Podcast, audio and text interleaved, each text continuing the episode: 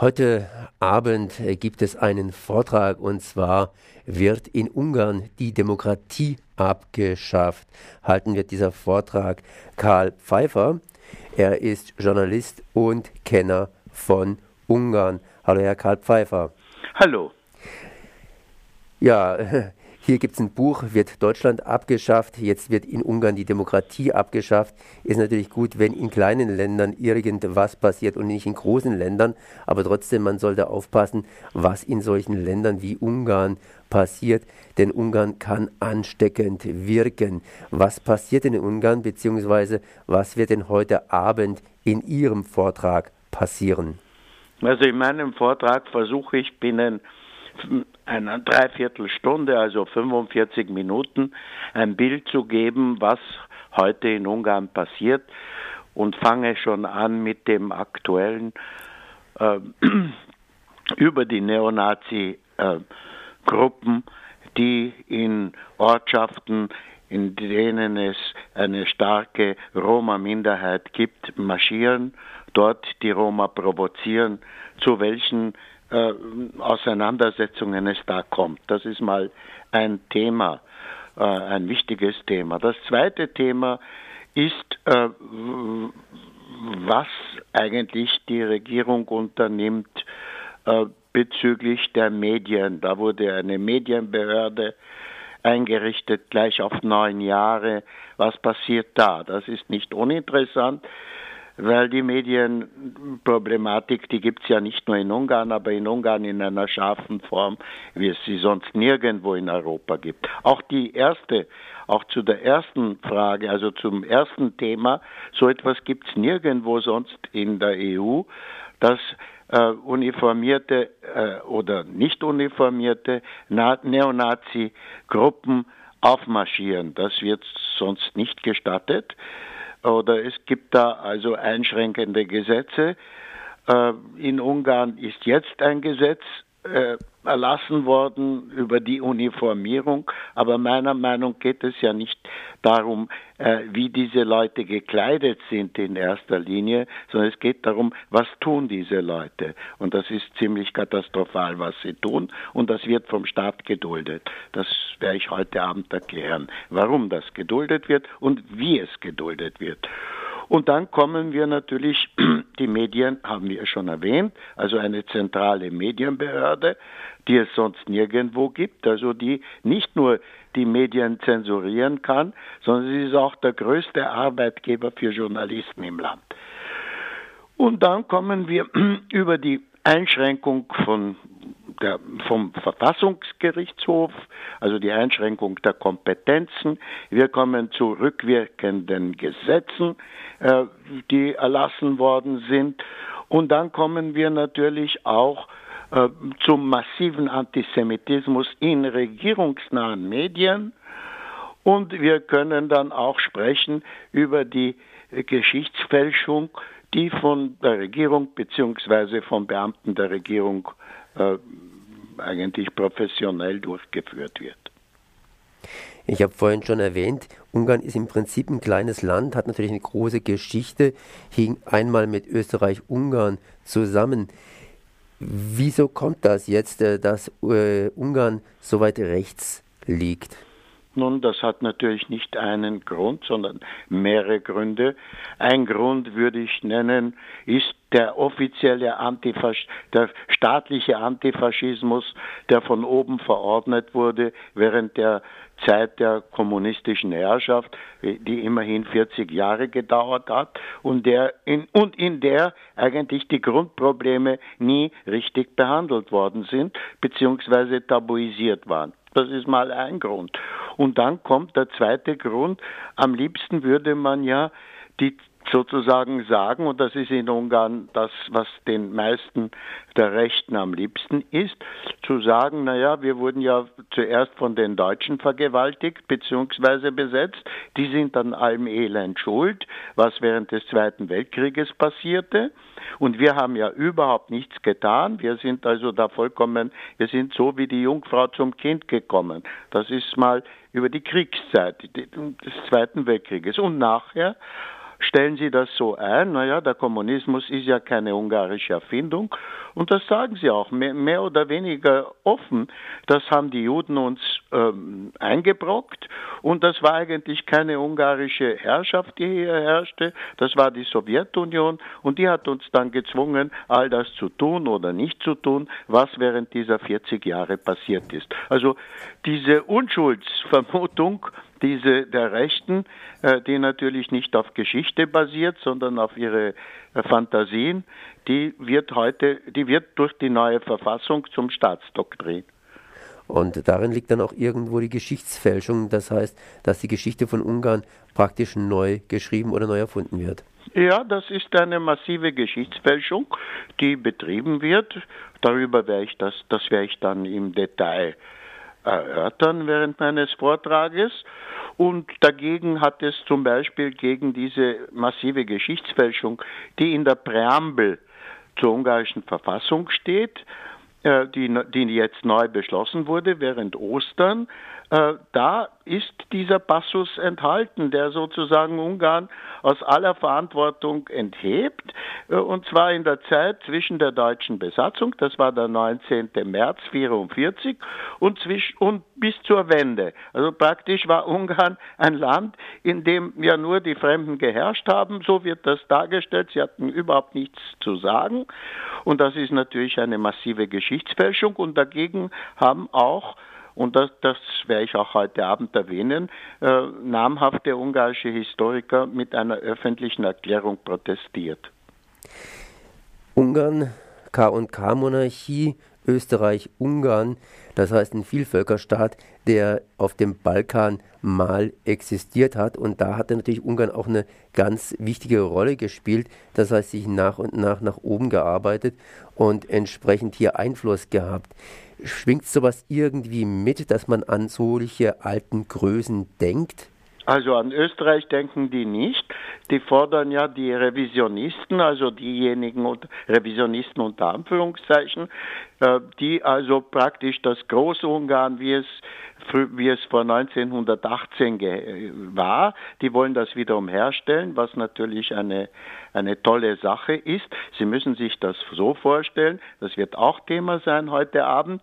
Äh, stellen Sie sich das so vor als Deutscher, als ob der Deutsche Bundestag in Berlin beschließen würde, einen offiziellen Versailles-Tag zu machen, ja, was ja vollkommen irrwitzig wäre, also den Versailler Friedensvertrag sozusagen in Frage zu stellen oder beziehungsweise einen Gedenktag für Versailles zu machen. Also so etwas fällt ja nicht einmal, denke ich, der MPD ein.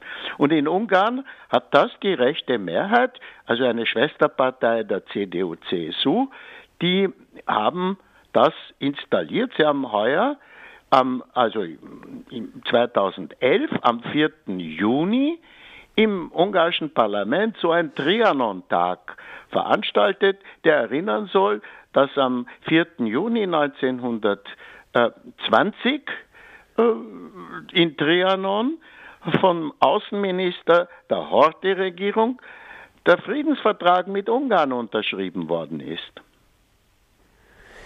Jetzt ist der Friedensvertrag damals unterschrieben worden.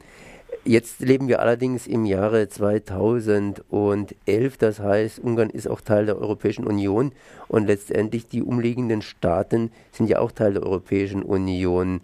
Ähm, wie sieht man das insgesamt gesehen? Gäbe es da nicht gewisse Lösungsmöglichkeiten innerhalb der Europäischen Union? Das heißt, strebt man da Lösungsmöglichkeiten innerhalb der Europäischen Union an? Oder was wollen die überhaupt? Das heißt, also Lösungsmöglichkeiten, wenn Sie darüber, wenn Sie also denken, dass man Ungarn äh, zensurieren könnte wegen dieser Erscheinungen, die ich ja da erörtert habe, dann wäre das durchaus möglich, wenn die konservative Mehrheit sich, wenn die eigentlich äh, die, Lo die Loyalität zu, ihren Schwester, zu ihrer Schwesterpartei nicht höher stellen würde als die europäischen Werte. Weil in Ungarn tut, das ist meine Meinung dazu und die werde ich heute belegen, verstößt die ungarische Regierung gegen die europäischen Werte, in erster Linie gegen den Artikel 1 des Europäischen Menschenrechts gegen die menschliche Würde so vieler Menschen.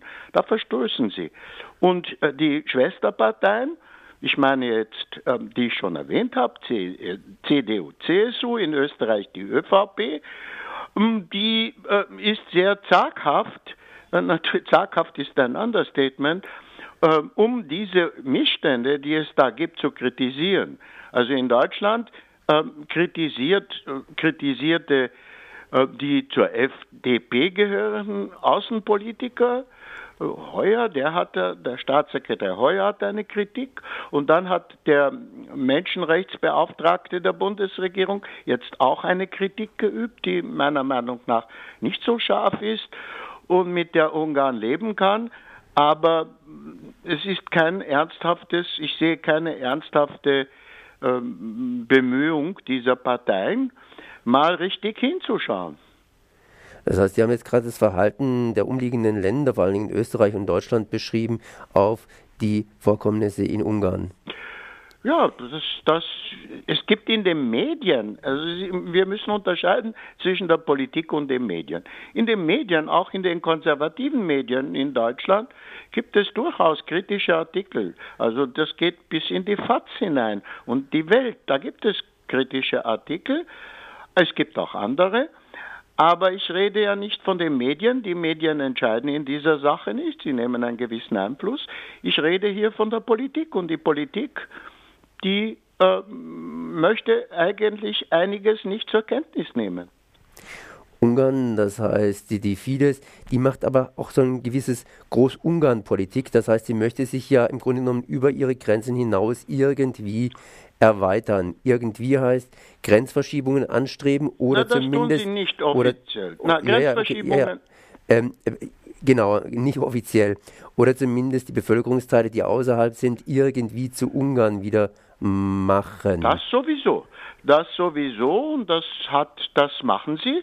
Also das macht auch Fidesz, die mit der, mit der ähm, erleichterten Zuteilung der ungarischen Staatsbürgerschaft, aber auch mit dem Anspruch für alle Ungarn zu sprechen. Zum Glück ist zu sagen aber, und das werde ich auch erörtern, dass die ungarischen Minderheiten in den sogenannten Nachfolgestaaten eigentlich nicht begeistert sind von äh, dieser Politik von, äh, von Budapest und dass sie in erster Linie natürlich in Frieden leben wollen mit dem mit der Mehrheitsbevölkerung. Das, das ist ihr Interesse. Und da gibt es also eine, ein, verschiedene Interessen. Die Interessen der Fidesz-Regierung, die natürlich gerne aufschaukeln würde zu, bis zu einem gewissen Grad und ein wenig provoziert. Und auf der anderen Seite das Interesse der ungarischen Minderheit, in, den, in der Slowakei, in, in, in, Rumänien, in Serbien, die natürlich nicht interessiert sind, in Konflikt zu geraten mit der Mehrheitsbevölkerung.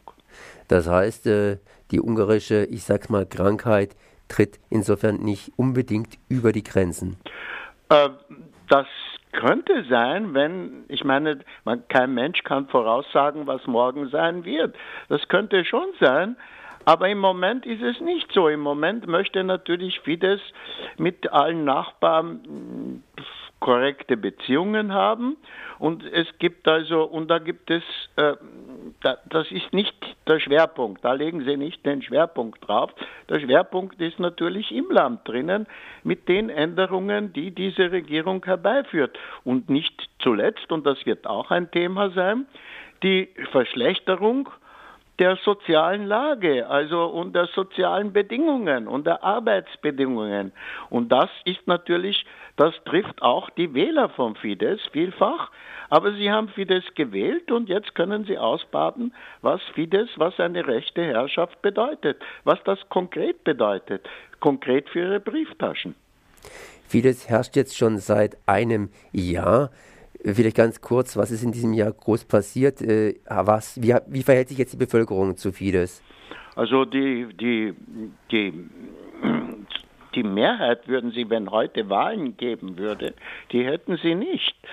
Äh, sie haben sehr an Popularität verloren, aber sie haben noch immer, sind noch immer die am meisten populäre Partei, denn was man ja nicht vergessen darf, die anderen Parteien sind ja kläglich gescheitert. Die Sozialdemokraten waren so zerstritten und haben so eine schlechte Politik gemacht, dass sich die Menschen abgewendet haben. Die Liberalen sind vollkommen aus dem Parlament draußen. Die sind ja nicht einmal ins Parlament gewählt. Also heute sind im ungarischen Parlament vier Parteien. Fidesz hat die Zweidrittelmehrheit, dann gibt es die zweite Partei ist die Sozialdemokratische Partei, MSP, die ist in sich zerstritten und das ist ein großes Problem. Dann gibt es als dritte Partei die nationalsozialistische, ich sage das national-sozialistische Jobbik-Partei, eine rechtsextreme Partei, eine rassistische und antisemitische Partei. Die ist die dritte im Parlament. Und dann gibt es eine kleine ökoliberale Partei, LMP, also ist, man kann auch anders Politik machen, nennt sich das auf Deutsch. Und die hat auch eine ziemlich, die führt auch eine meiner Meinung nach etwas ambivalente Politik. Und zum Beispiel die zwei Oppositionsparteien, also die MSP, die sozialdemokratische und diese liberal-ökonomische, die können sich überhaupt nicht vertragen. Ja? Also die LMP, diese kleine liberal-ökonomische, würde in keiner Frage gemeinsame Sache machen mit den Sozialdemokraten. Und das ist auch ein Problem. Heute Abend zumindest wird es einen Vortrag geben, da werden diese Themen alle nochmals vertieft werden. Heute Abend wird in Ungarn die Demokratie abgeschafft in der Universität Freiburg, Kollegiengebäude 1, Hörsaal 1132 und zwar um 20 Uhr. Ja, ich danke auf jeden Fall mal für das Gespräch. Das war Karl Pfeiffer, Journalist aus Wien und Kenner von Ungarn. Ich sage mal merci. Dankeschön.